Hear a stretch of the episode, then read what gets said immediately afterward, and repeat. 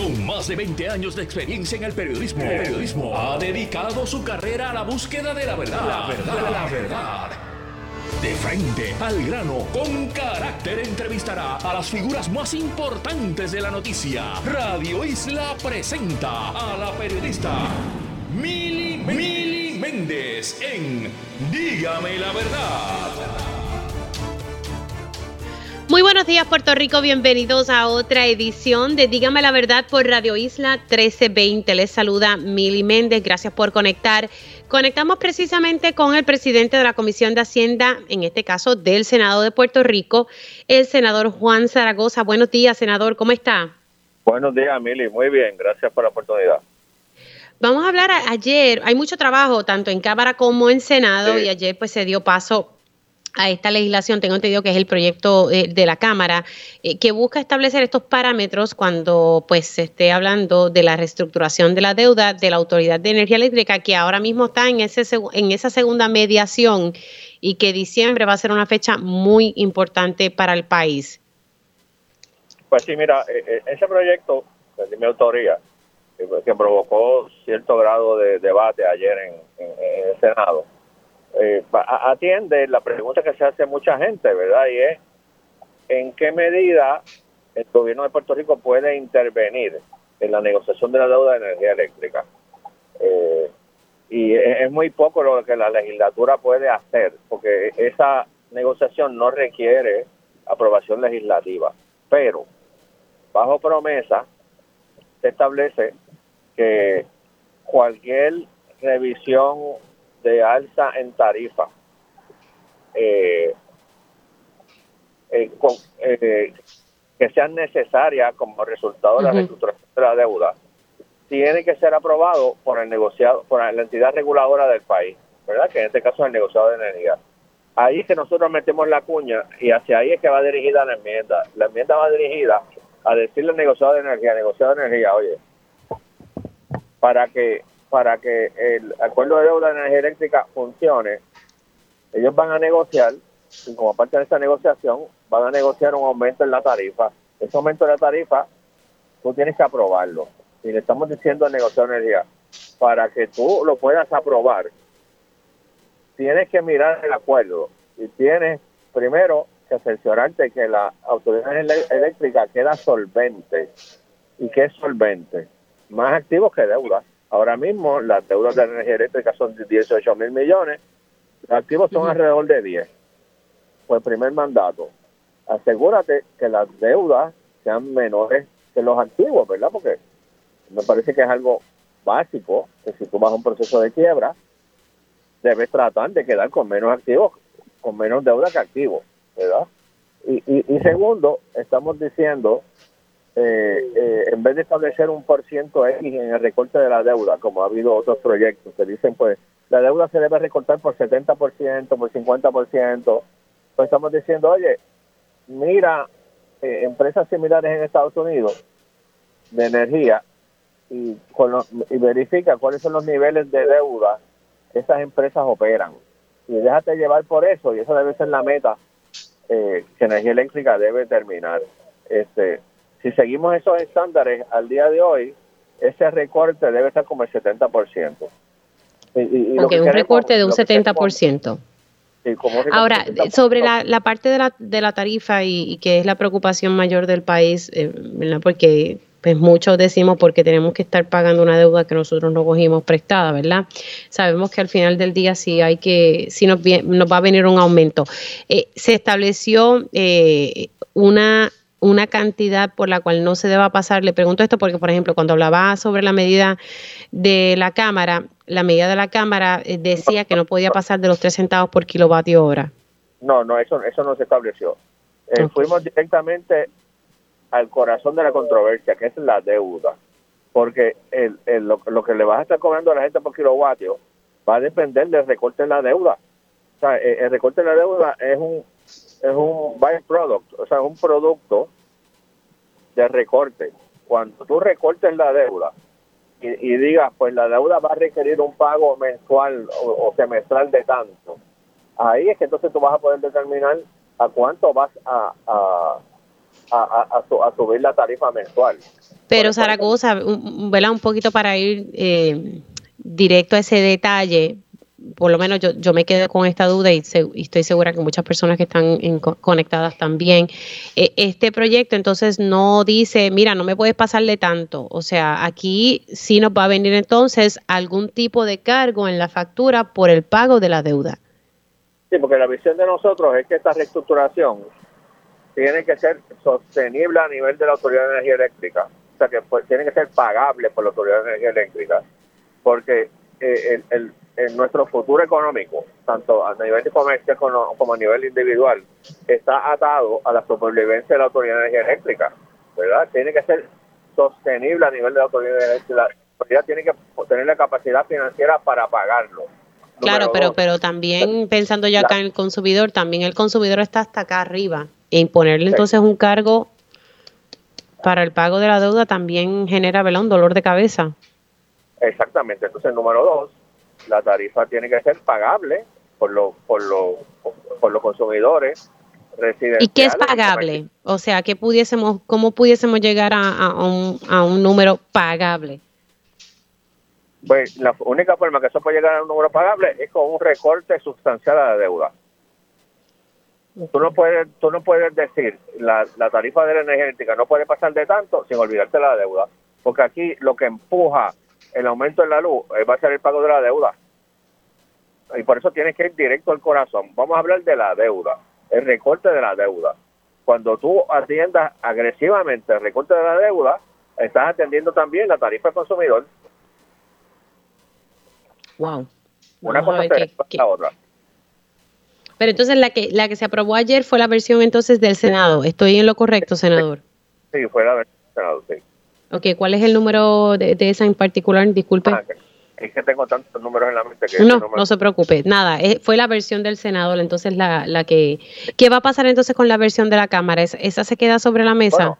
eh, eh, la, la, Cámara tiene otro proyecto que me parece que también aprobamos, que, que, es que estamos tratando de atacar por diferentes frentes. Eh, en este también nosotros colamos unas enmiendas eh, con un lenguaje parecido al de nosotros. Eh, ese va un poco más allá y establece unos requisitos adicionales. Estamos pues tratando de atacar esto a ver cuál de las dos adelanta, cuál de las dos pasa, ¿verdad? La de la Cámara es un poco más, más compleja y, establece otros requisitos. Este, pero ambas se aprobaron, ambas se aprobaron. Vamos a hablar sobre la ley 22, que tengo entendido que ya ahora, eso es la, ley 60, si mi memoria no me falla. Usted quería hacer unos cambios, había hecho vistas públicas, vistas públicas que resultaron ser bastante interesantes. ¿Qué ha pasado con, este proyecto? Esa se quedó para enero, se quedó en la Comisión de Desarrollo Económico de la compañera Gretchen Howe. Este, no, no dio tiempo a bajar la ejecutiva este, pero eh, en esencia, y yo creo que lo expliqué en tu programa, ese, ese, ese proyecto lo que lo que hace es que eh, eh, establece unos requisitos de inversión y de creación de empleo prospectivos para estas personas. ahora mismo, ahora mismo es esa gente con meramente existir y respirar en Puerto Rico cualifican. el proyecto lo que hace es, es decir, no, tú tienes que mover la aguja si tú quieres gozar de estos beneficios, tú tienes que hacer una inversión y no es en casa, ni es en un edificio, tiene que ser en un negocio, algo que mueva la aguja, que, que impacte el desarrollo económico y tiene que crear empleo. E, esa, e, esa, ¿Y por qué se quedó, por qué se quedó ahí en comisión? O sea, ¿qué pasó? ¿Cómo es? ¿Por qué se quedó en comisión? ¿Por qué se quedó ahí? No sé, desconozco por qué se quedó ahí conozco la, la, de los demás proyectos de la, compañera, pero no, no avanzó de ahí, pero yo hablé con ella y no, mm, aparentemente no hay, no hay ninguna intención de que muera ahí, la intención es bajarlo eventualmente. Ok, es que simplemente no, no, no le dio tiempo. Sí. Y entonces, en torno a los estorbos públicos. Bueno, ese es un proyecto importantísimo que tenemos, ¿verdad? Considerando que hay 250 mil propiedades abandonadas en Puerto Rico. ¿Cuántas propiedades? 250 mil por lo menos, de norte a sur y de este a oeste. Y, y la intención es agilizar el proceso, eh, darle más herramientas a los municipios, eh, eh, facilitar el proceso de expropiación sin que el municipio tenga que sacar tanto dinero. Ahí, ahí el tranque que tenemos ahora es que tenemos una ponencia en, en, oposición de la Federación de Alcaldes. Estamos, mm. estamos coordinando una reunión ahora cuando terminemos en esta sesión para, para negociar, negociar las, las enmiendas necesarias. Este, ¿Y, y, por qué se opone la, la, federación? ¿Cuál es esa postura? ¿Qué es lo que le molesta a la federación sobre esa legislación?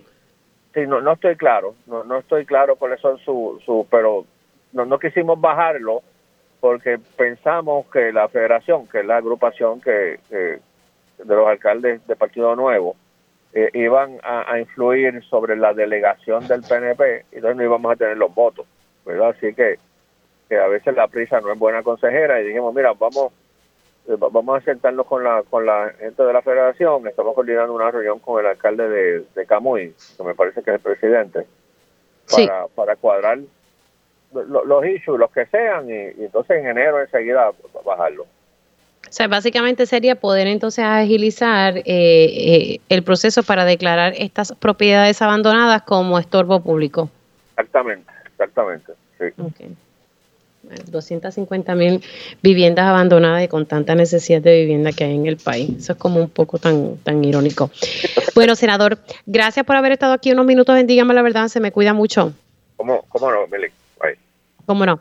El senador Juan Zaragoza, presidente de la Comisión de Hacienda, al principio de nuestra conversación, hablando de la medida que se aprobó en el Senado. Fue la versión del Senado que se aprobó para establecer unos parámetros en este proceso de la reestructuración de la deuda de la Autoridad de Energía Eléctrica. También se aprobó eh, la versión de la Cámara, eh, pero obviamente con, unas enmiendas. Eh, y la de la Cámara sí establece que lo que se le vaya a cobrar a los consumidores en la factura para pagar la deuda no pase por lo menos de unos 3 centavos por kilovatio hora. Así que ese proceso de mediación, lo, vamos a estar hablando precisamente de este tema con el licenciado Rolando Emanueli eh, un poquito más adelante aquí en Dígame la verdad. Yo no sé ustedes, pero ya yo tengo aquí un poquito de hambre. Pero hay cuatro palabras que le hacen el día a cualquiera. Ricos, crujientes, jugosos, McNuggets. Así es. Y en oferta exclusiva de la app, McDonald's te trae el combo grande de McNuggets de 10 piezas por tan solo 4 dólares con 99 centavos. Sí, escuchaste bien. Dale para la app de McDonald's ofertas y delivery y redime esta oferta exclusiva por tiempo limitado en tu próxima visita. Llegó tu momento de McNuggear con la app de McDonald's. Para pa, pa, pa. Son las 10 y 10 y tengo ya en línea telefónica al exgobernador Aníbal Acevedo Vila para hablar un poco de lo que está pasando en el Partido Popular Democrático. Licenciado Aníbal Acevedo Vila, ¿cómo está? Muy bien, muy buenos días a ti, Mili, y buenos días a todos los amigos de Escucha. Bueno, pero antes de pasar con el tema del, del PPD, me gustaría conocer un poco su análisis de lo que ha pasado en las elecciones ¿verdad? de medio término en, en, Estados Unidos y que ya pues prácticamente se, se sabe. Eh, no fue como que la ola republicana que todo el mundo esperaba. ¿Cómo, ¿Cómo usted lo ve? Bueno, definitivamente no se dio la ola roja, la ola republicana. Eh, todavía a este momento, acabo de hace unos minutos chequear el periódicos de Estados Unidos, no hay certeza quién va a controlar el Senado y la Cámara. Obviamente la ola roja hubiera significado que ganaban los republicanos la Cámara con un margen bastante cómodo, que es lo que siempre ha sucedido en los últimos 20 o 30 años. En el primera elección de un primer presidente, en su primer término, Barack Obama perdió creo que fue como 60 escaños, W. Bush, este, eh, hasta Ronald Reagan perdió en su primer cuatrenio un montón de escaños. Ahora, en este momento, el mejor escenario, Mili, parece ser, no el mejor, el que se cree que se va a dar, es que sí, que los republicanos van a ganar la Cámara, pero por uno, dos, tres, cuatro votos nada más, aunque todavía no está adjudicado. O sea, hay todavía cierta posibilidad que los demócratas ganan y viceversa. El escenario que parece que más se va a dar es que los eh, demócratas mantengan el control del Senado aunque podría ser que eh, el control del Senado dependa en la segunda ronda, en la segunda vuelta que se va a, votar en Georgia en, eh, diciembre. Eh, obviamente, esto pues es algo que no se esperaba nadie, las encuestas nuevamente se equivocaron.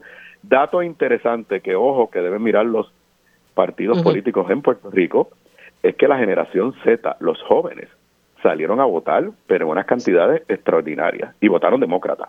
Bueno, y salió un congresista, un primer congresista de la generación Z.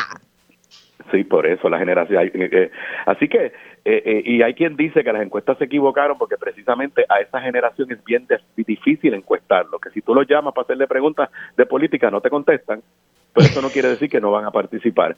Así que va a haber mucho análisis en los próximos días. Obviamente Donald Trump cogió un golpe porque mucha gente entiende que los candidatos que postularon eran candidatos trompistas y que fueron rechazados, como por ejemplo en, en Georgia y en, en Pensilvania.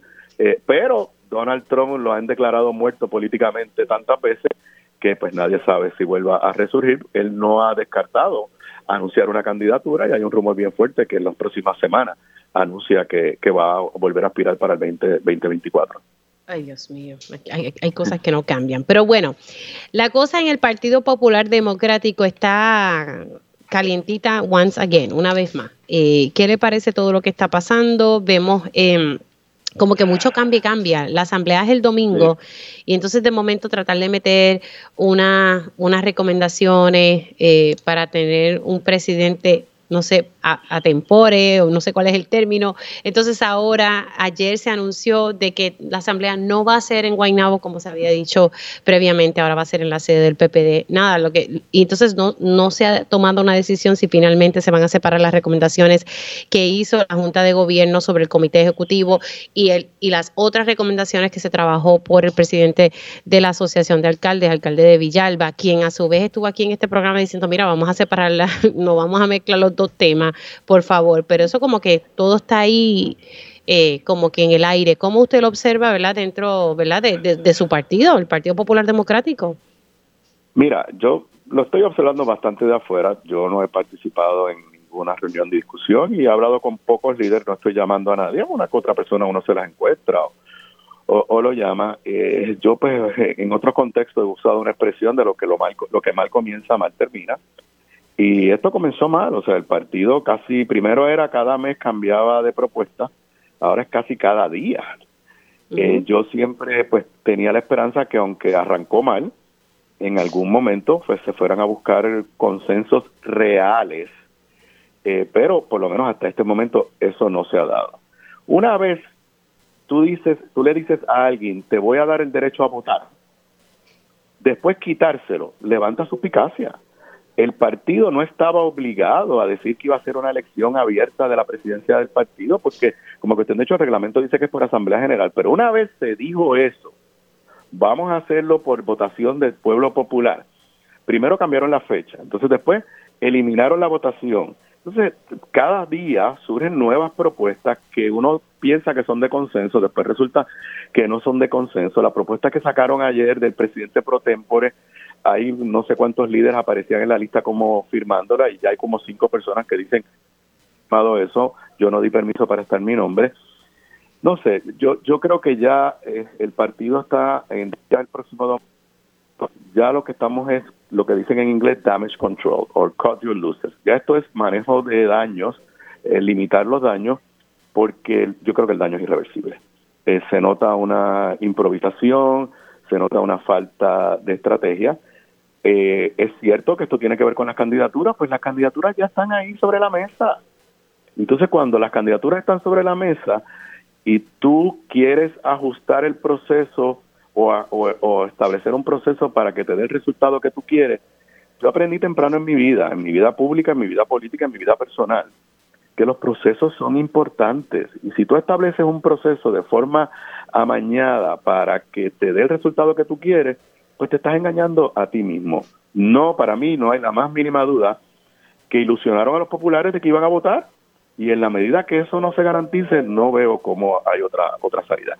Hay un fuerte rumor, quiero que sepas que, que se está buscando un consenso y que sabe Dios si en las próximas horas, las próximas 24 horas, se presenta finalmente una propuesta de consenso, pero eh, ya yo no sé ni qué esperar, de verdad.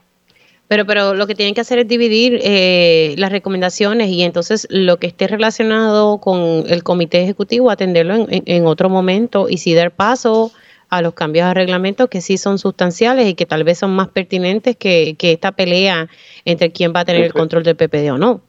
Ese, es parte del problema. Aquí nadie está hablando del reglamento, nadie está hablando de las pues propuestas que hay en ese reglamento que son positivas y ya casi es imposible. Si la Asamblea, o sea, yo te aseguro que la mayoría de los delegados no saben ni lo que dicen las enmiendas de reglamento porque todo ha estado enfocado en el tema controversial eh, que a la misma vez está atado a las candidaturas. Si yo voto a favor del reglamento, ah, pues eso quiere decir que yo estoy respaldando a fulano y mengano, y si voto en contra, pues quiere decir que estoy eh, respaldando a Sutano y Perencejo, y ya eso desvirtuó todo, todo el proceso. Sí, por eso cuando usted me dice que hay un fuerte rumor de que se está buscando consenso, pues yo, yo el único consenso que veo es eso, separar la, las recomendaciones eh, para que entonces sí se pueda hablar de la sustancia, de las de los cambios en el reglamento. Yo, yo, yo creo, creo que la única posibilidad de un consenso es que solamente se lleve a votación las enmiendas que propuso el comité de reglamento, donde a lo mejor no sé si se las puedan dividir, porque puede ser que haya enmiendas buenas, que no sé que enmiendas regulares, pero, pero entonces todo lo demás que tenía que ver con la figura del presidente y la elección de un presidente, que se atienda de otra forma, pero me parece que los populares quisieran escuchar que van a tener la oportunidad de alguna forma de escoger al presidente del partido. ¿Dalmao ha sido buen presidente?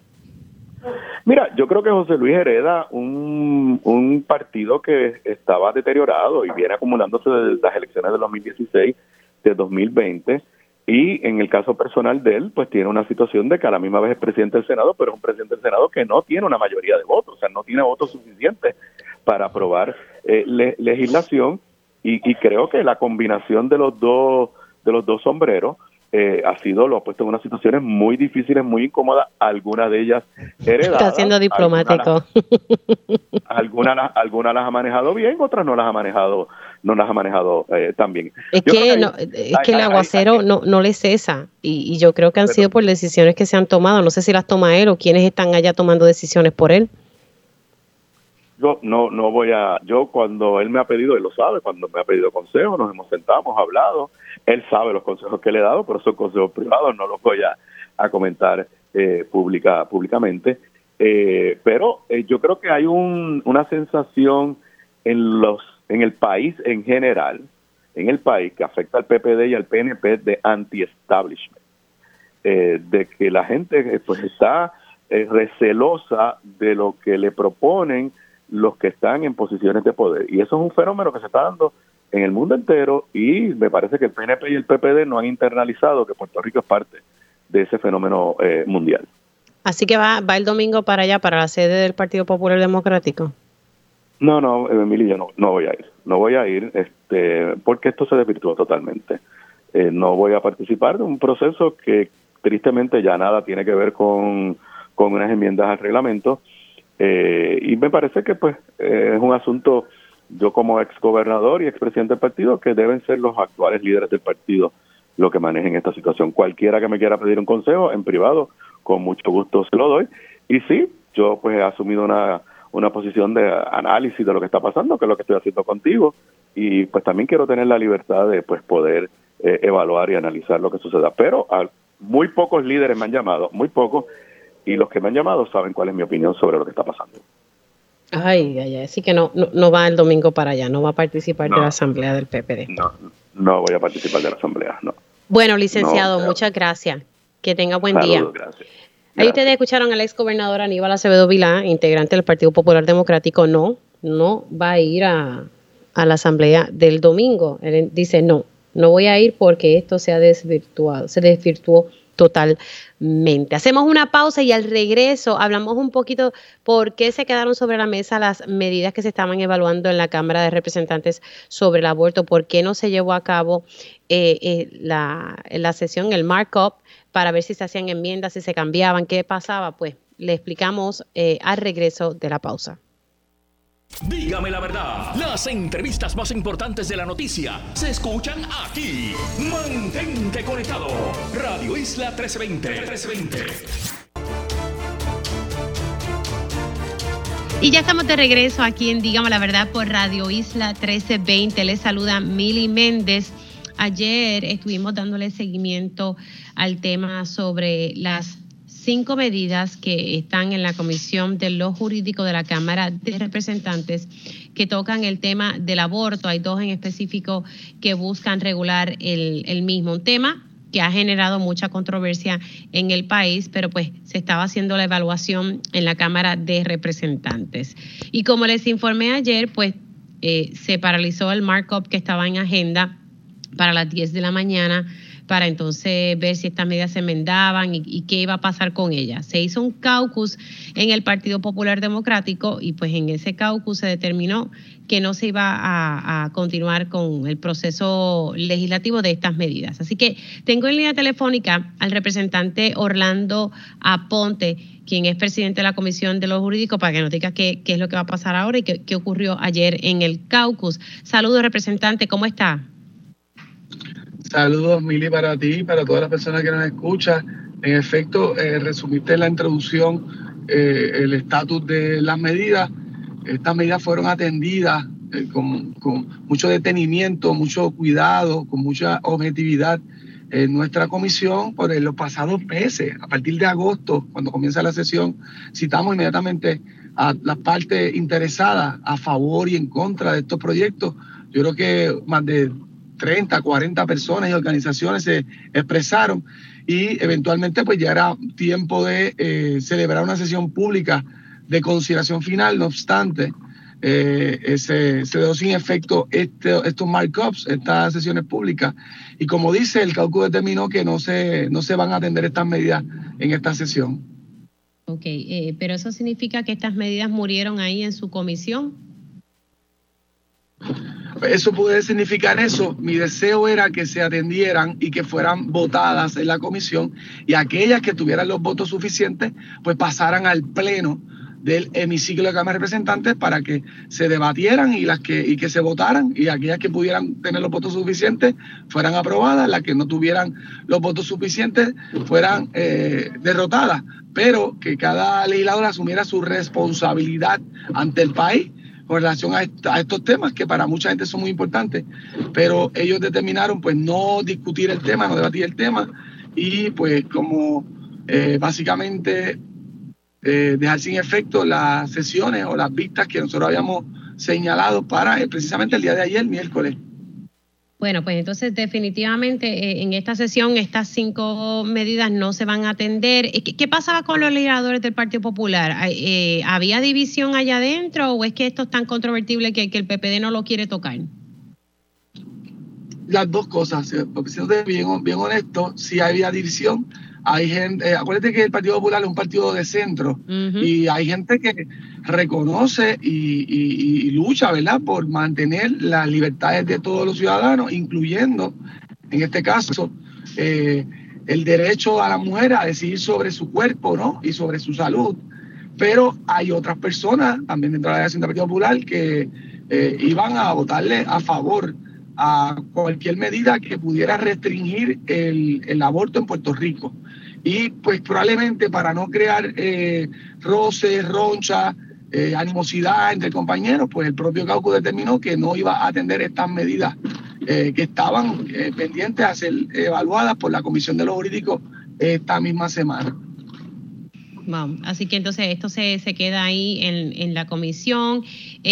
al final del día, ¿quién va a determinar cuándo se va a ver esto si se ve en la próxima sesión? El presidente de la Cámara. O sea que depende de Rafael Tatito Hernández si estas legislaciones se ven. Sí, eh, en efecto, eh, cuando yo me reuní la pasada semana con los miembros de la Cámara de Representantes, especialmente los de la comisión, se determinó, eh, yo diría de forma unánime, nadie no hubo objeción, en que se le diera el curso ordinario a cada una de estas medidas como a cualquier otra. y nunca antes se me había desautorizado como presidente de una comisión el uso de un salón para poder llevar a cabo las sesiones que son necesarias para poder llevar a votación estas medidas. Así que la decisión eh, está en manos del presidente de la Cámara si él determina que procede la celebración de un eh, markup session, pues entonces probablemente el tema se podrá atender, pero por ahora la decisión es que estas medidas no se van a atender por la Comisión de los Jurídicos, se van a dejar como sobre la mesa, ¿verdad? Eh, y no van a ser atendidas. Representante, ¿cómo se siente usted después que hizo todo este proceso de vistas públicas que le dio eh, espacio a todas las partes como se supone que se haga eh, y que de momento le digan, pues no, esto se queda ahí? Imagínate, yo, yo hubiese preferido que, se, primero, que la, mayoría de los, de los representantes hubieran estado presentes durante el proceso de vista pública para que pudieran analizar las preocupaciones, sugerencias eh, de, particulares de cada medida. Pero eh, honestamente sé que es un tema que no todo el mundo desea asumir o enfrentar con responsabilidad y con seriedad, porque crea controversia, porque hay puntos válidos de todos los grupos, todas las personas, y no es lo que yo hubiese querido, pero obviamente voy a acatar la, la decisión de mi caucus. Yo soy respetuoso de la institución y yo soy uno, en, eh, uno de 25 miembros, así que pues aunque hubiese deseado que esto se hubiera atendido hasta, hasta el final, ¿verdad? Y que se hubiese decidido por mayoría de una forma democrática, esa no fue la decisión que tomó el caucus y yo la voy a respetar. Eh, ¿Qué va a pasar con, se trató de traer nuevamente la legislación que buscaba no criminalizar, ¿verdad? Cambiando aquí el, tema, porque ya, ya en este del, tema del aborto y la medida, pues ya sabemos que eso ya eh, murió, por lo menos en esta sesión. ¿Qué, va a pasar con esta legislación? ¿Se trató de reconsiderar la misma? ¿No se permitió? Eh, ¿Qué le parece todo esto? Porque esto es una legislación de su autoría y, también eh, hubo otros coautores que me llamó la atención que al final le votaron en contra. Por ejemplo, en Georgie Navarro.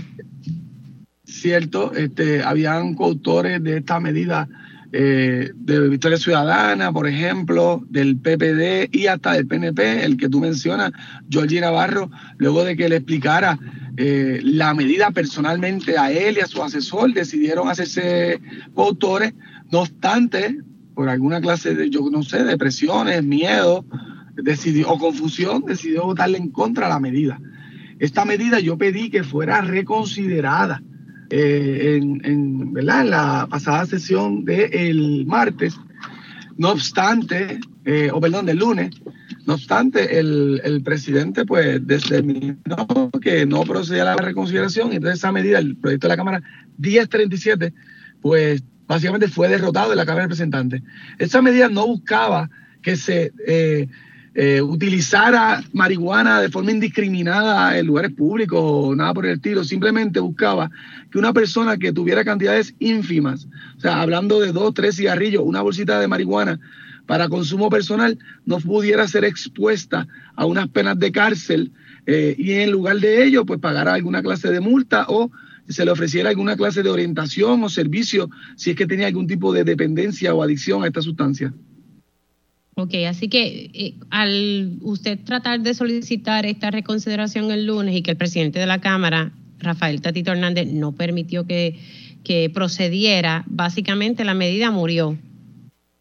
Sí, lamentablemente. Yo, yo sabía que en ese momento, pues a raíz de eh, básicamente la situación o la discusión que hubo entre el portavoz del PNP y este servidor, pues eso quizás afectó y no estaba el ambiente en este momento para poder ser otra vez traído a votación. Sin embargo, para que la medida no fuera votada, no fuera derrotada, ¿verdad? Y no, no muriera, como decimos en algo pueblerino, pues sí se podía, es bien normal, es bien común que una medida que no tiene los votos suficientes para ser enviada al Senado sea reconsiderada y se deja en asuntos pendientes. Y eventualmente, cuando esté el ambiente necesario para poder llevar la votación, se puede hacer. Lamentablemente, el presidente de la Cámara determinó que esta medida pues no debía ser otra vez, eh, no debería ser traída otra vez al hemiciclo a ser debatida.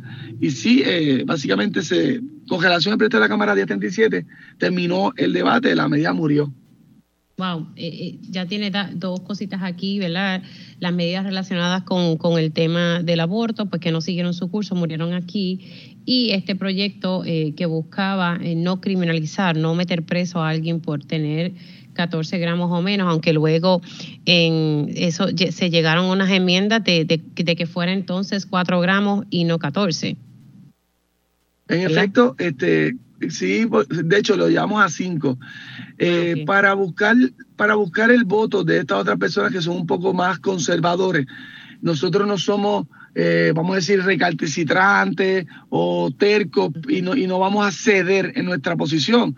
Yo lo que buscaba también era enviar un statement de que en Puerto Rico estamos evaluando este tipo de eh, eh, medidas ¿no? o asuntos, problemáticas de uso o abuso de sustancias controladas desde un enfoque salubrista, de un enfoque de rehabilitación, porque un modelo punitivo, un modelo criminal, eh, no hay controversia que, no ha dado resultados positivos y nos ha llevado a tener los problemas que tenemos con relación a ese tema. Por eso que para mí no era tan relevante si se iba a decriminalizar una onza, como pasa en la mayoría de los estados, o media onza, como yo lo propuse inicialmente.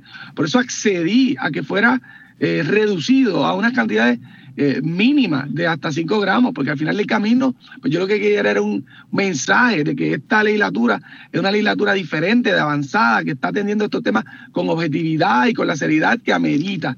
Pero este, pues no, no tuvimos los votos suficientes, pero sin embargo, me siento satisfecho que se hubiese logrado un avance en, cuanto a elevar y traer el debate a discusión. Y yo sé que en un futuro no muy lejano, nosotros podemos estar hablando con la objetividad y seriedad que amerita con relación a este tema en la legislatura de Puerto Rico. Gracias, representante, por estar aquí en, Dígame la Verdad. Seguimos eh, conversando sobre estos temas porque sé que, tiene varias medidas en, la Comisión de los Jurídicos que, que este, serían atendidas. Gracias por estar con nosotros aquí en Dígame la Verdad. Muchas gracias, que tenga excelente día. Las entrevistas más importantes de la noticia se escuchan aquí. Mantente conectado. Radio Isla 1320. 1320. Y ya de regreso aquí en Dígame la Verdad por Radio Isla 1320. Importante sobre el tema de las medidas que tocan el tema del aborto.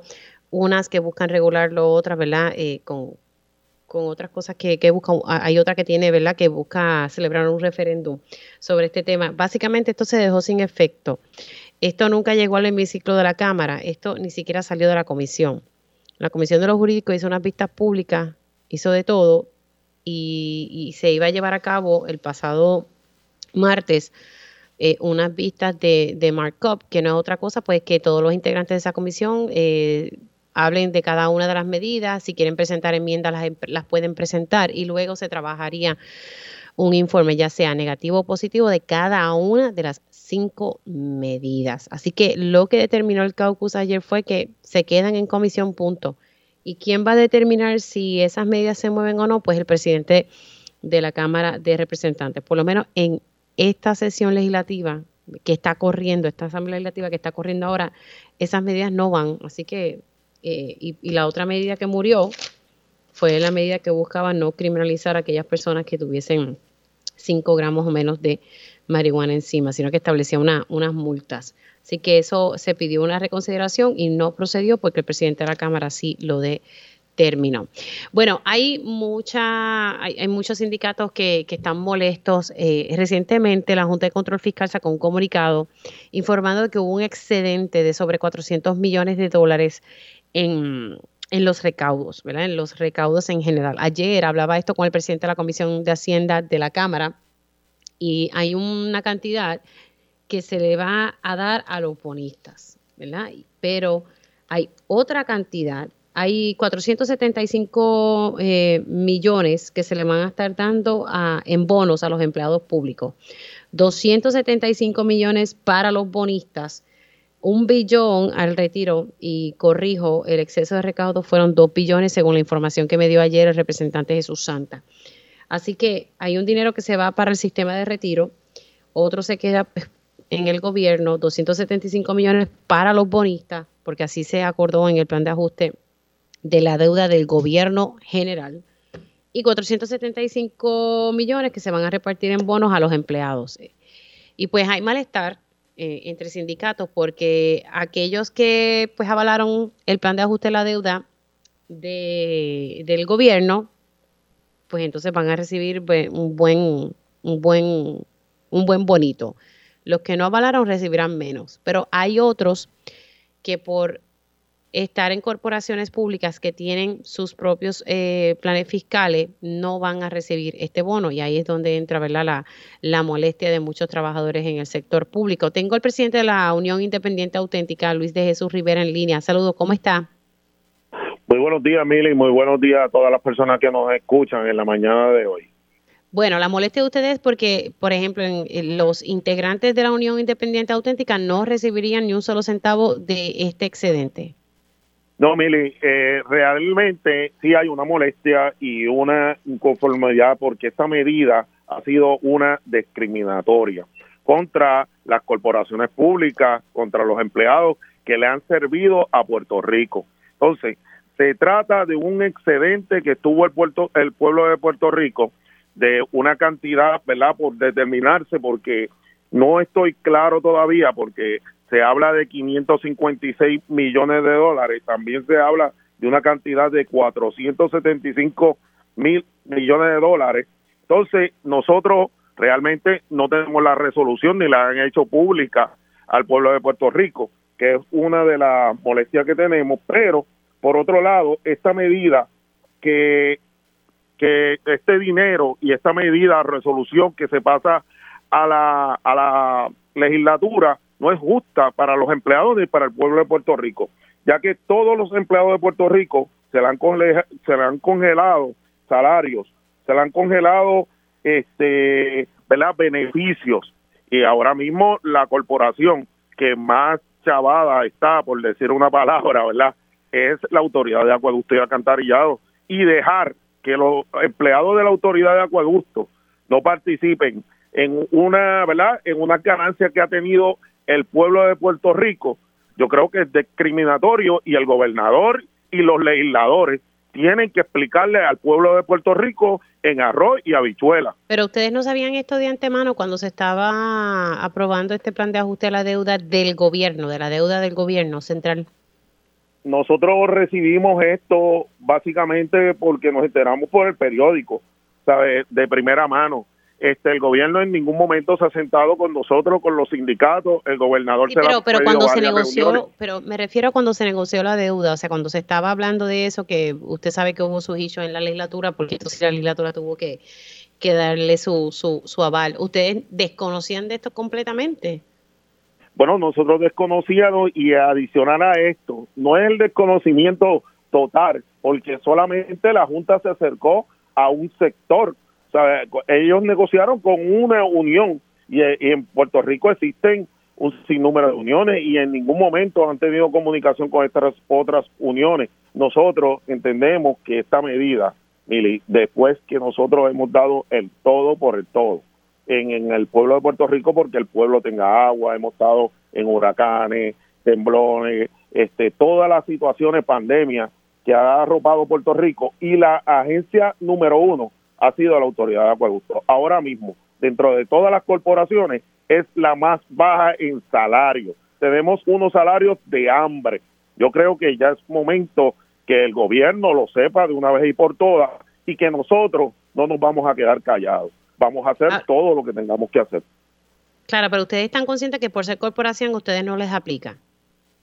Bueno, pero es que dentro de las corporaciones hay otras corporaciones que sí están participando. Por ejemplo, yo te puedo decir, fuera de la ley 26 está la legislatura, Cámara y Senado y Fortaleza. Y yo estoy seguro que ellos van a recibir beneficios de estos fondos. Entonces, ¿cómo es posible que a nosotros nos apliquen una ley? No podemos negociar nada económico, tampoco tenemos derecho a tener, ¿verdad?, un salario digno. En la autoridad de acueducto no me aplican la ley 80 para que los compañeros que se quieren ir de la autoridad de acueducto puedan irse. Entonces, nos tienen en, en el olvido. Realmente la agencia, la agencia del olvido del gobernador de Puerto Rico se llama la Autoridad de Acueducto y Alcantarillado. Ahora le pregunto qué, qué acción ustedes van a, tomar. Eh, me llegó una carta que ustedes le enviaron al, gobernador y a la legislatura. ¿Alguna contestación sobre la misma? Nosotros vamos a pedirle al gobernador explicaciones. Yo voy, yo voy a ir a Fortaleza, ¿verdad? Y que el gobierno nos explique. Y si la autoridad de acueducto, que tiene los fondos y que no está en quiebra, tiene y puede identificar algunos fondos para que los compañeros reciban un bono de más de 600 dólares ya, que en Puerto Rico se, se despilfarra el dinero dándole 10 mil, 4 mil, ofreciéndole este, y comprando conciencia de algunas personas y algunos sectores, no tomando en cuenta, en consideración, todos los sectores que componemos el pueblo de Puerto Rico. Bueno, vamos a ver qué, ocurre con esto y si el gobernador contesta o la legislatura la carta que ustedes le han enviado junto con otros sindicatos que también están en la misma línea. Gracias. Una cosa, Mili, es una cosa importante. Este, la Junta se dice que la Cámara, la legislatura ha estado en contra de la Junta, este, el gobierno está en contra de la Junta de Supervisión Fiscal y hemos dicho que ellos están imponiendo. Pero sin embargo, el pueblo de Puerto Rico le abre la puerta y legisla a favor de una junta que no le está sirviendo bien al pueblo de Puerto Rico. Bueno, gracias Luis de Jesús, cuídate. Gracias, bye. Luis de Jesús Rivera, él es el presidente de la Unión Independiente Auténtica y los trabajadores, en este caso eh, de acueductos, están repudiando ser excluidos del bono que fue anunciado por el gobernador y que le va a aplicar a algunos sindicatos. Estamos hablando de que hubo un exceso en recaudos, y no diría diantre, un exceso en recaudos, que nos bajen los impuestos, lo que tienen que hacer. Pero bueno, un exceso en los recaudos y como parte del acuerdo de esa deuda del gobierno general, el bacalao se reparte pues para el retiro, según lo que se me estuvo explicando eh, un billón va para retiro, 475 millones para algunos empleados públicos y 275 millones a los bonistas. Esto es por encima de lo que ya se le está pagando a los bonistas. Yo honestamente no sé por qué se, permitieron estas cláusulas, pero quien me va a poder explicar este tema eh, eh, más adelante va a ser el licenciado Rolando Emanuel. Y hacemos una pausa y regresamos en breve. Próximo en Radio Isla 1320. Vamos a hablar precisamente con el licenciado Rolando Emanuel y cómo, ¿verdad? Cómo es que se dan estos excesos en los recaudos y cómo se va a repartir este dinero entre empleados públicos bonitas. Hablamos un poco sobre eso y también eh, tocamos el hecho de que en la legislatura se están aprobando unas medidas para establecer unos parámetros.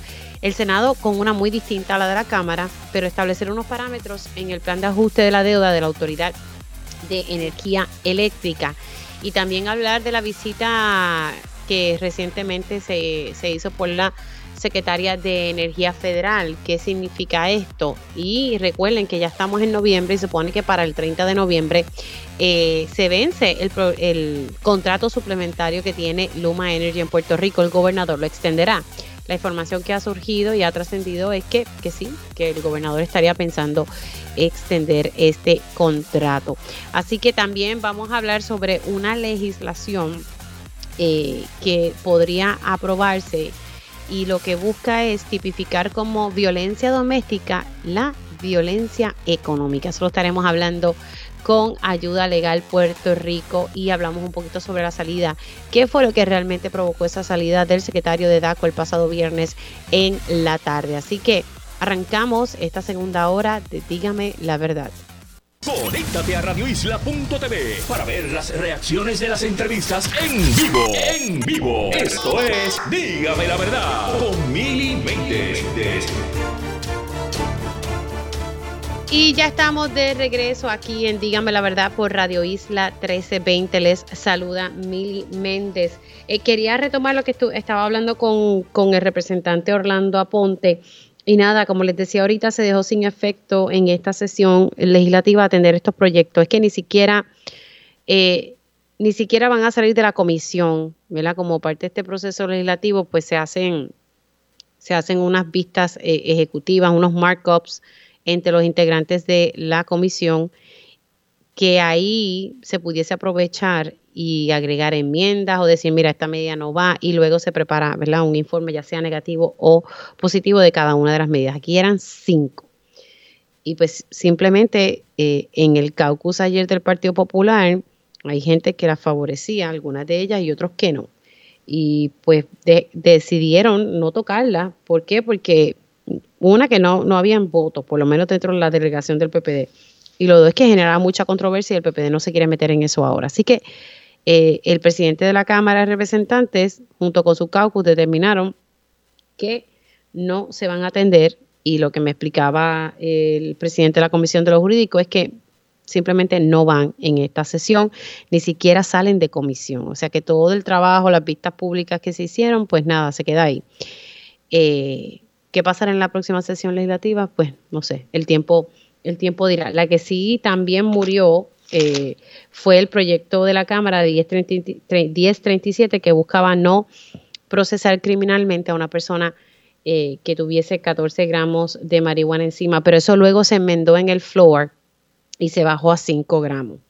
Eh, pero se pidió una reconsideración y el presidente de la Cámara determinó que no, que no se iba a dar paso a esta legislación. Vamos a hablar de lo que ahorita estábamos dialogando con el presidente de la Unión Independiente Auténtica sobre este excedente y pues para ello ya tengo en línea telefónica al licenciado Rolando Emanueli.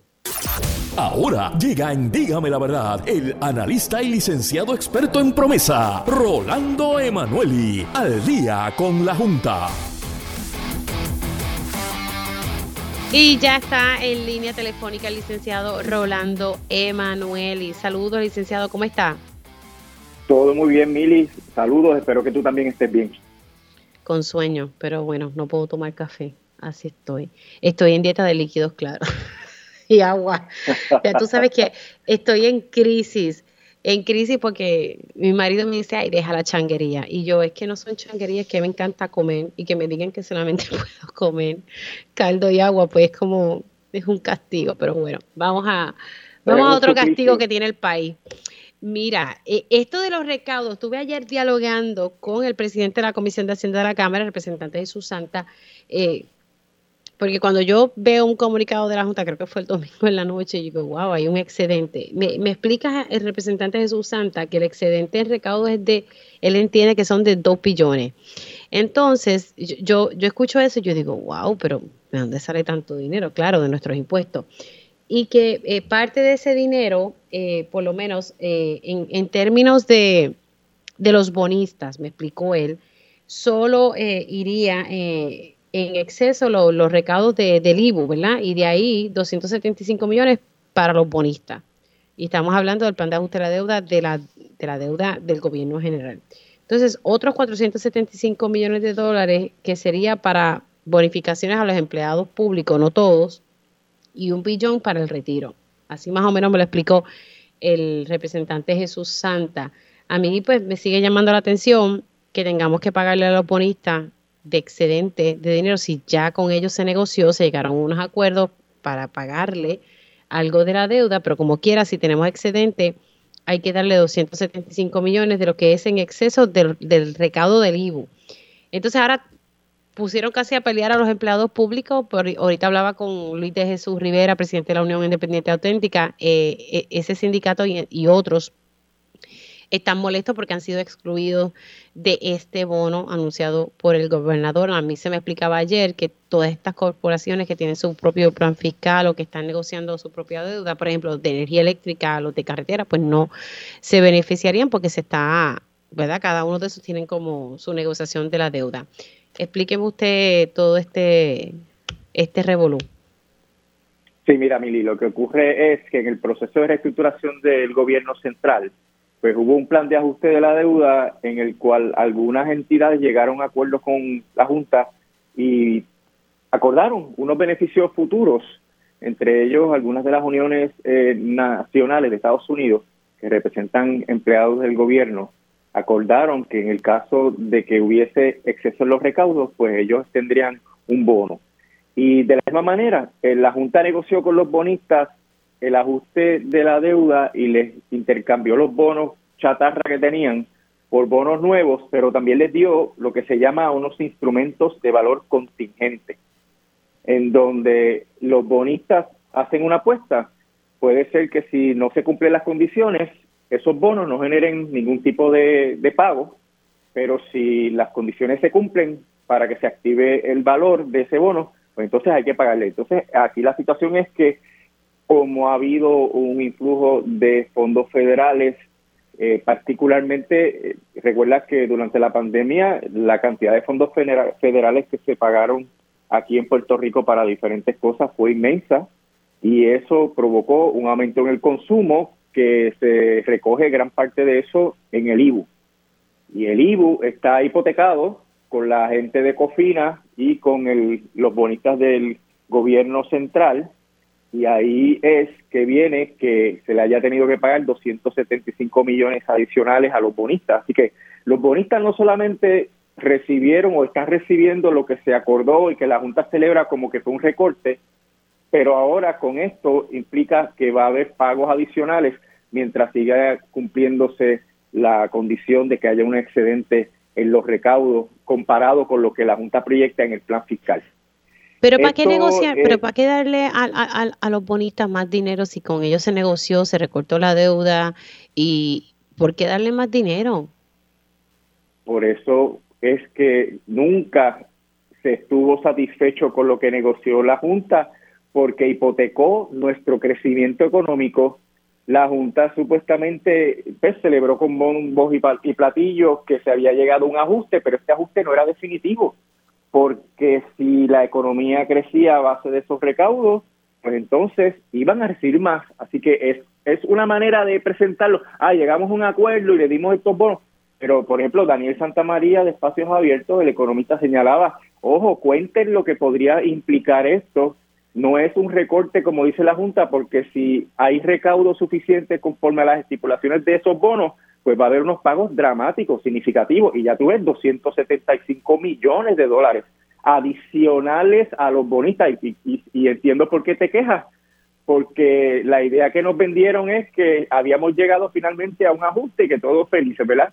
Pues no, eso, eso es hipotecar el crecimiento económico del país, porque si el país crece y hay más recaudos, entonces los bonistas cobran más dinero y por eso es que todo fue una falacia de que el plan de ajuste es, sustentable. Eso, eso limita las posibilidades, Mili, de que haya eh, mejoras en los servicios esenciales. Tú, tú transmites ahí, en tu programa, todos los días, situaciones de austeridad de las diferentes agencias, que si no hay trabajadores sociales, que si no le están pagando a los médicos, que si no hay personal en el centro médico.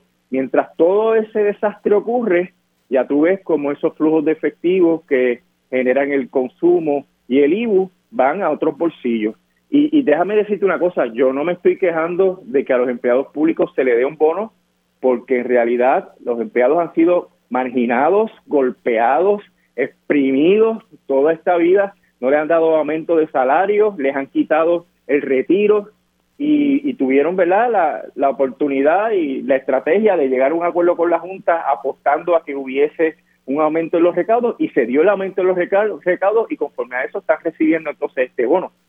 Pero el, el problema es, Mili, que el supuesto ajuste de la deuda no fue como nos los vendieron, porque de aquí, desde que se aprobó el plan y adelante, los bonistas podrían estar cobrando cantidades adicionales a las que se se habían dicho que se habían estipulado. Sí, no, y, y, yo pues estoy de acuerdo con usted en ese sentido de que los empleados públicos, qué bueno que se les va a dar, que se les va a dar algo, pero también agregaría a todos los que estamos en el sector privado eh, y que aportamos, ¿verdad? A, que esos recaudos estén en exceso, ¿verdad? Como que le den a uno un alivio, un alivio eh, no sé, eh, mucho se ha hablado de bajar el IBU, eh, aunque sea un porcientito, por lo menos un porcientito es algo, hace una gran diferencia. Eh, no sé, me, llama mucho. Ese es el problema del plan de ajuste que nos hipotecó durante 50 años a tener que estar pagando uno de los IBUs más caros de Estados Unidos y que obviamente no, no tenga beneficio en las operaciones y en los servicios que da el gobierno porque todo es para los bonistas. Sí, de verdad que tenemos que tener ¿verdad? todas estas cosas bien presentes con, con bueno, ya la, la, deuda de la autoridad de carretera ya eso se cuadró y pues los peajes van a aumentar. Eh, Cuando hablábamos de este tema del plan de ajuste, Mili, evaluábamos si era sostenible y, cómo iba a traer una serie de consecuencias para Puerto Rico. Yo te decía que desde que lo confirmaran y se entra, entrar en vigor, íbamos a estar hablando todo el tiempo de cómo el plan de ajuste afecta la viabilidad del gobierno, los servicios que se tienen que dar, a la gente vulnerable, etcétera. Y, y esto se ha repetido por los meses que han pasado desde marzo para acá y se seguirá repitiendo porque tiene consecuencias por todos lados. El hecho de que el gobierno tenga que sacar para poder cumplir cada año 3.350 millones de dólares más los instrumentos de valor contingente. Tú sabes que yo he repetido mucho esta suma. Son 2.000 millones de los pensionados y 1.150 millones, 2.200 millones de los pensionados y 1.150 millones de los bonistas, más los instrumentos de valor contingente que ya viste que este año son 275 millones de dólares. ¿Dónde estuvo el ahorro en el servicio anual a la deuda? Si el año más alto que iba a ser, y era un solo año, era 3.900, ya estamos por 3.500 millones de dólares con esta situación del nuevo pago a los bonistas. Así que no hubo realmente un alivio, no hubo un alivio para el pueblo de Puerto Rico con promesa. Se gastaron más de mil millones de dólares en servicios de abogados y, de financieros y estamos prácticamente en la misma. Bueno, y se sigue gastando porque en este proceso de mediación eh, y, en todo el proceso de la ley promesa, aquí quienes más están guisando son, son los bufetes, tanto de afuera como, bueno, sí, los de afuera son los que más están guisando porque los de aquí, en comparación con lo que yo he visto, a los de afuera, eh, chacho, es mucho más lo que se le Las diferencias de honorarios son abismales y además los bufetes de aquí no representan al gobierno. Todos los bufetes del gobierno son extranjeros. Todos son de más de, de 700, 800 mil dólares la hora. Así que, y ese es el dinero que, que se paga, el dinero de los acreedores, de los bufetes de los acreedores locales son abogados que contratan conforme a las tarifas de Puerto Rico y eso no le cuesta nada al pueblo de Puerto Rico. Lo que le cuesta al pueblo de Puerto Rico son los abogados del Comité de Acreedores No Asegurados, el Comité de Retirados, los abogados de la Junta, los abogados de AFAS y todos son bufetes norteamericanos.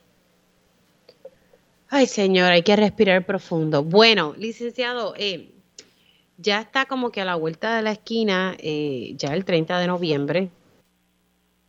Eh, y pues nada, personas que tienen conocimiento de este tema me dicen que todo apunta a que el gobernador lo que va a hacer es que le va a extender el contrato suplementario a Luma Energy que se va a anunciar bastante cercano a la, a la, a la fecha. Eh, y, y, juntemos ¿verdad? con esto eh, el tema de la visita de la Secretaría de Energía a Puerto Rico.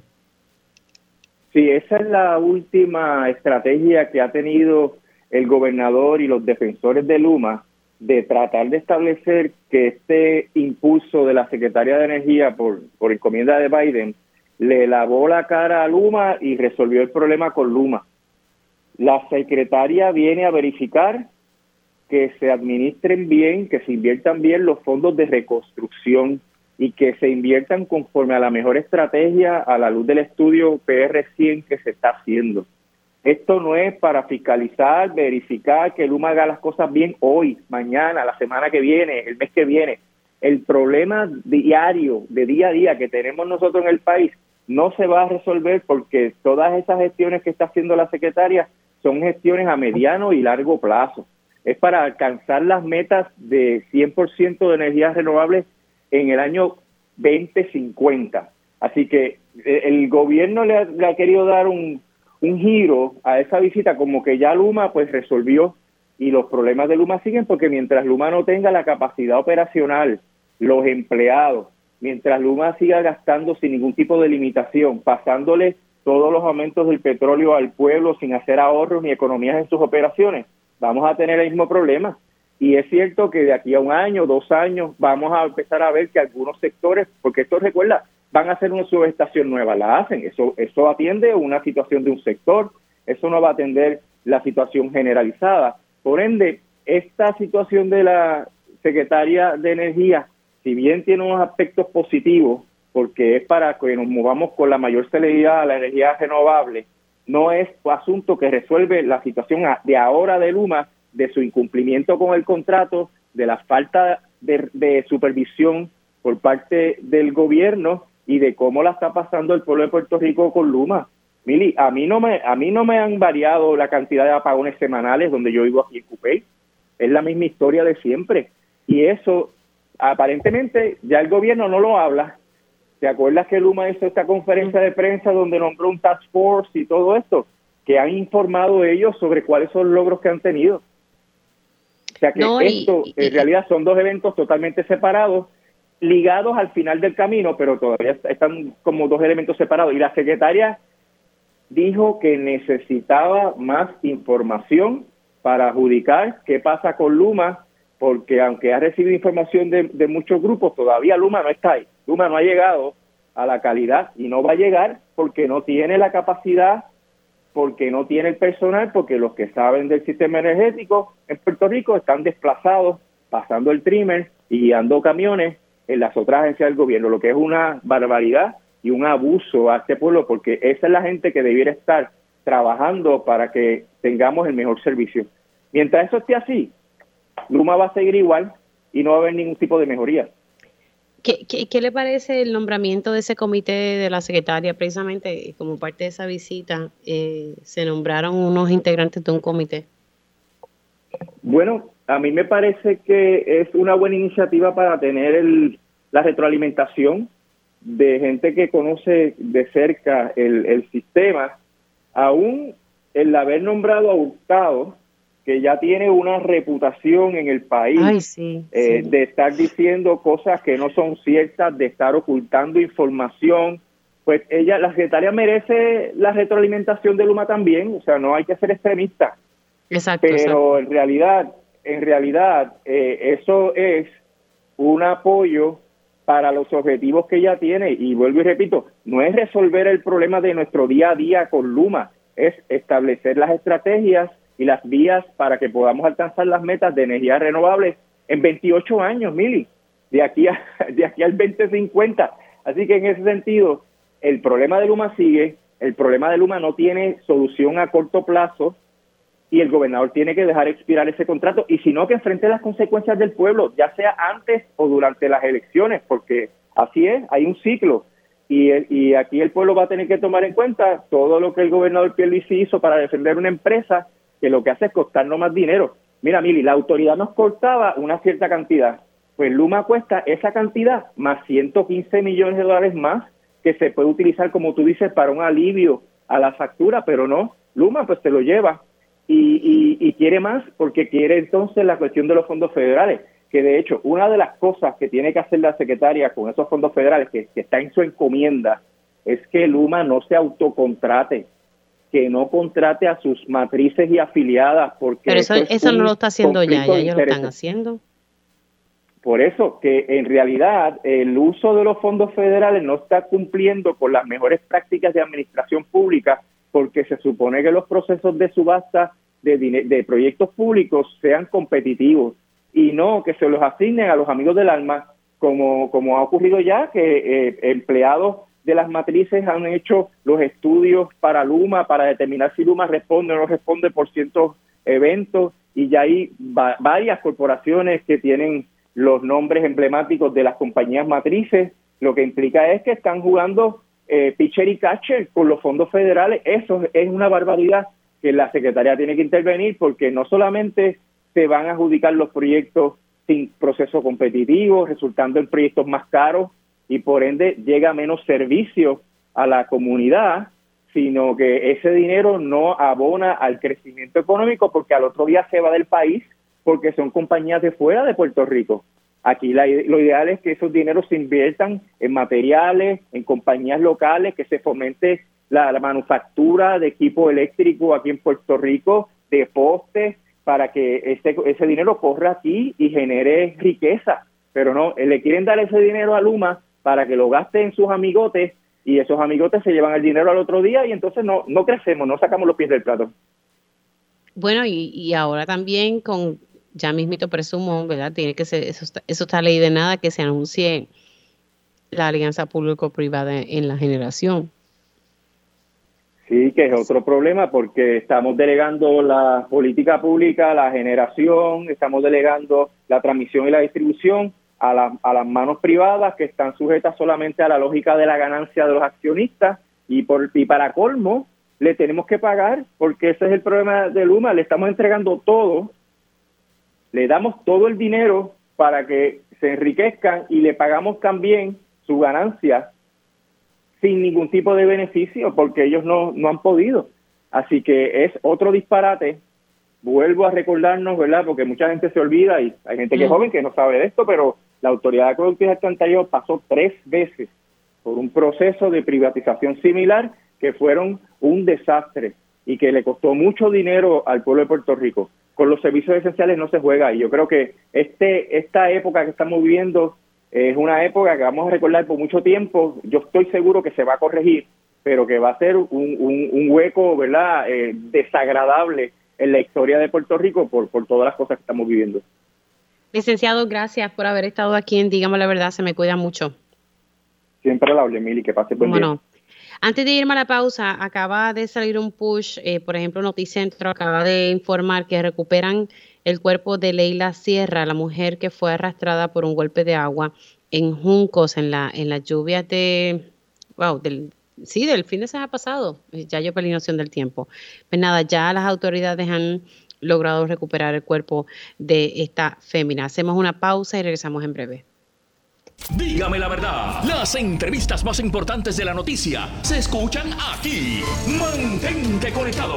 Radio Isla 1320. 1320. Y ya estamos de regreso aquí en Dígame la Verdad por Radio Isla 1320. Les saluda Mili Méndez. Gracias por conectar. Estamos tratando de conectar con, con mi próxima invitada, que íbamos a hablar sobre una legislación, pero importante la información que, que salió por aquí por eh, Noticentro sacó ahorita un push, estoy tratando de buscar una información más a, profundidad, pero ya se encontró el cuerpo de esta fémina, recordando ¿verdad? las lluvias que, se dieron eh, en el fin de semana y pues lamentablemente eh.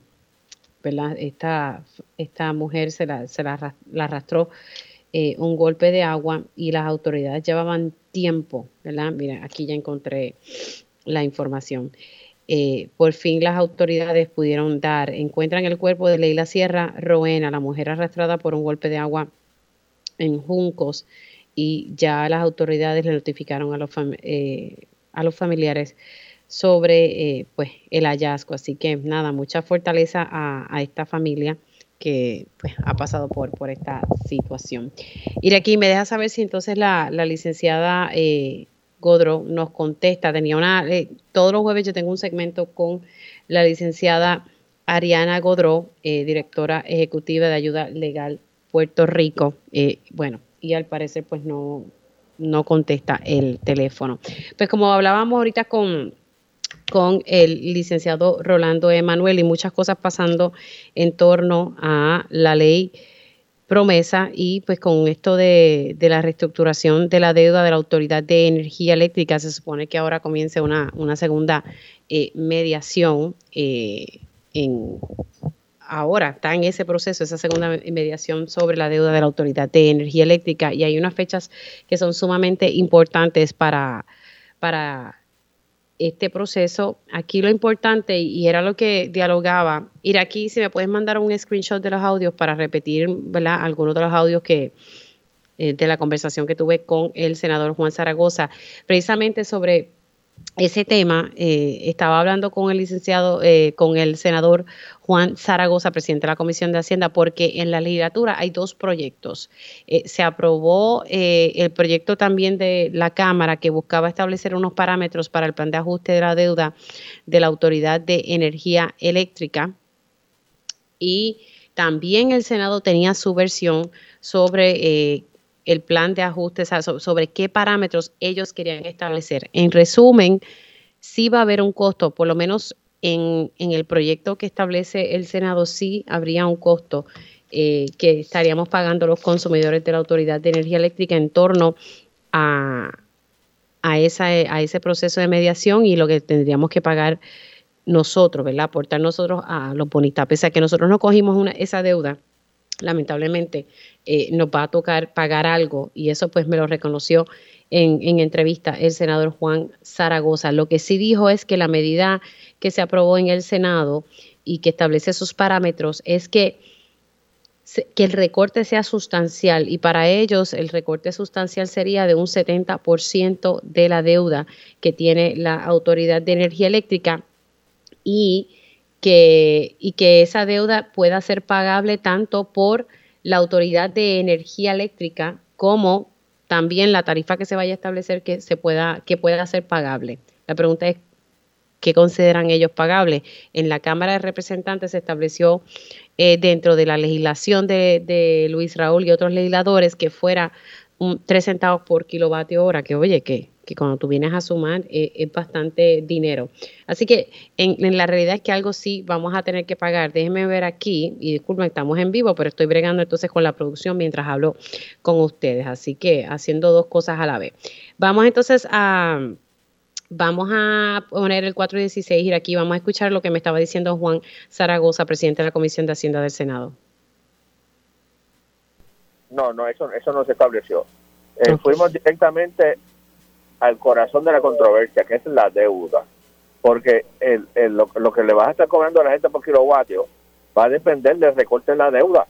O sea, el, el recorte de la deuda es un es un byproduct, o sea, un producto de recorte. Cuando tú recortes la deuda y, y digas, pues la deuda va a requerir un pago mensual o, semestral de tanto, ahí es que entonces tú vas a poder determinar a cuánto vas a, a, a, subir la tarifa mensual. Pero Zaragoza, ¿verdad? un poquito para ir eh, directo a ese detalle, por lo menos yo, yo me quedo con esta duda y, estoy segura que muchas personas que están conectadas también. E, este proyecto entonces no dice, mira, no me puedes pasarle tanto. O sea, aquí sí nos va a venir entonces algún tipo de cargo en la factura por el pago de la deuda. Sí, porque la visión de nosotros es que esta reestructuración tiene que ser sostenible a nivel de la Autoridad de Energía Eléctrica. O sea, que pues, tiene que ser pagable por la Autoridad de Energía Eléctrica. Porque eh, el, nuestro futuro económico, tanto a nivel de comercio como, a nivel individual, está atado a la supervivencia de la Autoridad de Energía Eléctrica, ¿verdad? Tiene que ser sostenible a nivel de la Autoridad de Energía La autoridad tiene que tener la capacidad financiera para pagarlo. Bueno, ahí ustedes escucharon lo que dijo más temprano aquí en, en Digamos la Verdad el senador Juan Zaragoza. Así que hay que estar pendiente a todo esto porque todo está aumentando, y, y la verdad que la carga contributiva que tenemos nosotros, los residentes de aquí, es mucha. Así que si usted analiza su factura de energía eléctrica, es más lo que usted paga en impuestos y que sea subsidios que en lo que usted realmente consume. Bueno, siendo las once y media, ya tengo en línea telefónica la licenciada Ariana Michelle Godró, directora ejecutiva de Ayuda Legal Puerto Rico. Saludos, licenciada, ¿cómo está? Saludos, Mili, saludos a la gente que nos escucha aquí en Radio Isla, agradecida de la oportunidad. Bueno, vamos a hablar porque hay una legislación eh, que pudiese aprobarse, hay versión de Cámara y versión del Senado, que busca eh, tipificar como violencia doméstica, ¿verdad? Dentro, ¿verdad? De, de, lo que pudiese ser violencia doméstica, la violencia económica. Si me pudiese, ¿verdad? Explicar un poquito sobre ese, ese proyecto, esos proyectos. Sí, Mili, eh, tanto para ti como a la gente que nos escucha aquí por Radio Isla, eh, primeramente, es decir, que hoy podría ser un gran día. Hay varios proyectos pendientes para aprobar, otros que no se deberían aprobar en, en, esta, en este final de sesión. Pero ciertamente desde Ayuda Legal Puerto Rico estamos eh, a la expectativa de este proyecto, el 865 en Senado, el 1311 en Cámara, que básicamente lo que haría es incluir, nombrar la violencia económica como una forma de violencia doméstica, enmendando así la ley 54 cuando hablamos de violencia económica es una de las manifestaciones más claras y lamentablemente no está en la ley. Es, por ejemplo, como cuando parte de esa relación de agresión incluye eh, el control de, de las tarjetas, el control de las cuentas, el control del dinero, el control, por ejemplo, de información que tiene que ver con la renta, con la hipoteca, para que la persona que sufre la violencia doméstica pierda su hogar. Así que tipificar la violencia económica eh, sería un gran paso, no solamente eh, eh, para, para, para este tipo de legislación en beneficio de sobrevivientes, sino un gran paso para Puerto Rico, porque nos pondría a la par de normativas federales, a la par de normativas de otros, de otros países alrededor del mundo que reconocen que la violencia económica es una forma de violencia doméstica. Y es muy común, más común de lo que uno pudiese imaginarse, porque hay mm, ¿verdad? muchas parejas que, que viven esta situación eh, y pues hay, hay quienes no lo ven como un acto de violencia eh, doméstica, que es lo que estaría buscando esta legislación. Ciertamente, Mili, mira, por ejemplo, una, una, un ejemplo reciente que nos, que nos llegó, ¿no? El que eh, ella va, una persona eh, sobreviviente, que puede ser bien hombre o mujer, o una persona de la comunidad LGBTIQ, eh, por ejemplo, va como parte de su relación a hacer la compra. Y entonces esa exigencia del recibo y por qué gastaste tanto, o te voy a controlar tu nómina, o me voy a aparecer en tu trabajo, o te voy a impedir trabajar, ese tipo de situación constituye violencia económica y tiene como consecuencia, de nuevo, que esa parte eh, eh, sobreviviente, esa víctima, pierda el control no solamente de las finanzas, con las finanzas también el control de su vida, hasta el punto donde muchas veces no sabe ni qué está pasando con sus cuentas, qué está pasando con los atrasos, hasta que es demasiado tarde y entonces el dinero se convierte en otra forma de agredir. Eh, el informe, el proyecto al menos en Senado recibió un informe unánime de todas las agencias del gobierno de acuerdo eh, con este cambio. Eso nos parece una excelente noticia. Eh, así que estamos confiadas en que hoy va a bajar eh, a votación y que esperemos, ¿verdad?, se pueda aprobar como parte de los proyectos en esta sesión. ¿Quién fue la, autora del mismo? Mira, ahora mismo el proyecto tiene coautoría y tengo que decirlo, tiene coautoría de varias, de multipartitas, de todos los partidos. El proyecto está en la Comisión de la Mujer, así que, por ejemplo, Natalia González es la persona que está liderando el proceso allá en el Senado, pero sabemos que ha tenido endoso eh, tanto del PIB, del PNP, del Movimiento Victoria Ciudadana, del proyecto Dignidad. Así que nos alegra ver esta posición de consenso que no es tan común para proteger a las personas sobrevivientes. Eh, eh, es un gran paso y esperemos, ¿verdad?, que al filo de la noche sabemos que hay una cascada de proyectos que siempre bajan a última hora sea de los proyectos pues que gocen con el aval de, la mayoría. Sí, hay que estar pendiente en estos últimos días de, sesión porque ahora es que se van a estar aprobando proyectos ahí a, a, a tutiplén, como decimos, y a altas horas de la noche, ¿verdad? Y después nos enteramos eh, de, ese proceso, qué fue lo que aprobaron y lo que no aprobaron. Licenciada, gracias, gracias por haber entrado unos minutitos aquí. Cómo no. La licenciada Ariana Godró, directora ejecutiva de Ayuda Legal Puerto Rico. Hacemos una pausa y al regreso venimos con Cultura con Sabrosura. Dígame la verdad, las entrevistas más importantes de la noticia están aquí. Mantente conectado y recuerda sintonizar al mediodía, tiempo igual, en Radio Isla 1320 y Radio Isla.tv. Su estilo y pasión la han convertido en una de las autoras más influyentes de nuestra generación. Por eso entra en la conversación la poeta, novelista y profesora de literatura. Mayra Santos Febres. Cultura con sabrosura en Dígame la Verdad. Y ya conectada con la escritora y la profesora Mayra Santos Febre. Buenos días, Mayra, ¿cómo estás? Buenos días, Mili. ¿Cómo estás? Qué bueno en tu voz. Ay, estoy ahí cansada, pero estamos bien, estamos bien. Hay que mantener, como dices tú, la sabrosura encendida. si no, no sobrevivimos, y menos las madres ejecutivas. Mira, es que estoy contenta. Es una cosa muy extraña, pero es que le quiero le quiero dedicar lo que vayamos a hablar hoy a Mirna Casa. Yo no sé si tú te acuerdas de ella, ella se acaba, acaba de pasar a otro plano, una de nuestras grandes luminarias, dramaturgas, eh, y ella siempre, siempre te recibía con una sonrisa. Así que yo pienso en este momento, ¿verdad?, tan doloroso para los que nos quedamos, y ella que se ha ido, pero yo la pienso sonriendo, Sí, sí, con esa sonrisa que siempre, que siempre tenía. Y nada, eh, las personas no estarán físicamente aquí, ¿verdad? En este plano, pero como tú decías, pasan a, otro plano y, para mí son seres de luz. Eh, y son, yo siempre he dicho, de la forma que yo se lo explico a Milena es, y así fue como lo expliqué, el proceso de que abuela Cuca ya no estaba, es que abuela Cuca está con los ancestros. Ella está con esos seres queridos que ya no están con nosotros, pero que, que de una manera espiritual sí están. Así que, ¿verdad? pues fíjate, perdóname, pero yo siempre pienso, tienes, creo que tienes toda la razón, porque tú sabes que cuando uno piensa en ciencia te lo resuelve. Nosotros somos el DNA de todos nuestros ancestros. Están aquí. Están aquí con nosotros, están en información, en energía, en pulsión, en nuestra sangre, en la información que, que llevamos, que mantenemos viva. Y es otra manera de mirar el proceso inevitable de uno cambiar de estado, de estado sólido a, no sé, gaseoso, espiritual, eh, energético. Exacto. Sí, pero yo se lo expliqué de esa manera y, y ella sí lo, lo comprendió y, y, lo, y siempre me lo, me lo recuerda así con, con mucho cariño. Así que, ¿verdad? Mucha solidaridad con los seres queridos y todas las personas que tuvieron el placer de, de poder conocer a, a Mirna Casas y, y, pues son de estas personas que se nos van, pero se quedan por ahí espiritualmente. Quería tocar contigo porque en un momento dado, cuando arrancamos este segmento, hablamos sobre la situación que te pasó a ti con las placas solares y todo el esfuerzo que tuviste que hacer, acudiste a vistas públicas.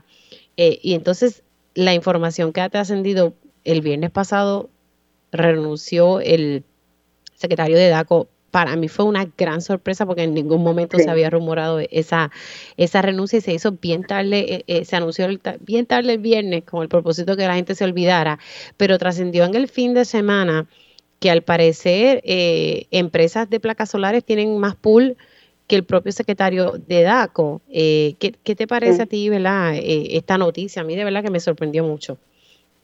Bueno, a mí también me sorprendió mucho porque si alguien se ha movido de una manera bien proactiva para trabajar eh, las miles de querellas que se han presentado contra eh, los mongules, como yo les llamo, de, del sol, los buitres del sol, eh, ha sido el exsecretario de Rivera. Entonces, eh, es una persona que estuvo ahí, que estuvo peleando por jurisdicción de DACO para poder crear regulación para esta empresa, que en realidad eso va a ser para el bien de todos, que haya una regulación de instalaciones, de cobro, de, de implementación.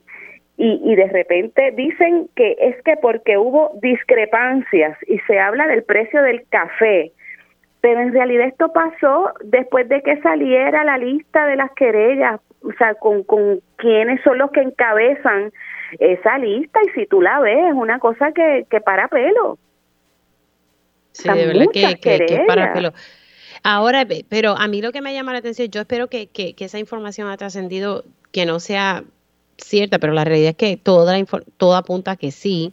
Y entonces uno dice, ajá, ¿y qué va a pasar ahora con el consumidor? ¿Qué están, qué están tratando de hacer? De, básicamente desmantelar eh, DACO, porque el secretario que hizo, pues publicar cuáles eran las compañías que más querellas tenían y que la gente pues tomara su decisión a la hora de, ok, ¿quieres hacer esto? Pues mira, estos son los que más querellas tienen ojo. O sea, Exacto, que es lo que se supone que haga DACO esta información es necesaria y habitual de que sea transparente, que uno tenga algún tipo de herramienta para poder, en efecto, tomar una decisión este, informada. Y entonces esa falta de transparencia, esa, ese secreteo de por qué le pidieron la renuncia antes de tiempo, él estaba diciendo, me voy en diciembre, no, pero no queremos, tienes que quedarte, no sé qué, me la das ahora. Entonces yo no sé qué fue lo que pasó, ¿por qué no se habla claro? ¿Y cuáles son los procesos para mantener el, eh, eh, situaciones como la mía, que yo tengo una querella que fue bien difícil, o sea, a mí me mandaron, perdón, pero de Máximo Solar, a mí me mandaron una moción de desestimación de vista con abogados y cosas y, y, que si no, o sea, me podían demandar a mí. ¿Quién se va a atrever a alzar la voz contra esta gente que tiene a tanta personal legal para amedrentar al común consumidor? No, lo que pasa es que contigo no se van a poder meter, pero imagínate una persona, un adulto mayor, eh, ¿verdad? Que, que no tiene tal vez eh, un apoyo, pues imagínate, se los comen vivos. Claro que sí, y si tú supieras, yo no voy a decir nada porque no puedo este interferir, además de que no sé si me van a responder eh, las investigaciones que yo pedí que se hicieran, porque yo tengo eh, prueba de que Máximo Solar sí compró los activos de la compañía New Energy que se fue a la quiebra sin cumplir con contratos. Yo tengo investigación. Yo soy investigadora. Eh, Pero imagínate. escritora.